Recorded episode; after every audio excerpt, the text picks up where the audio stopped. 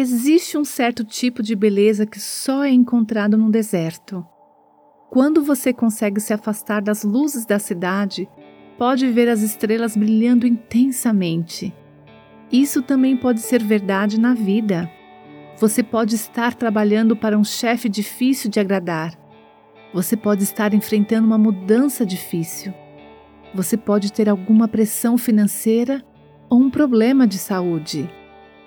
Cada uma dessas experiências pode ser considerada uma experiência no deserto. Mas existem aspectos de Deus que não podemos ver a menos que estejamos no deserto.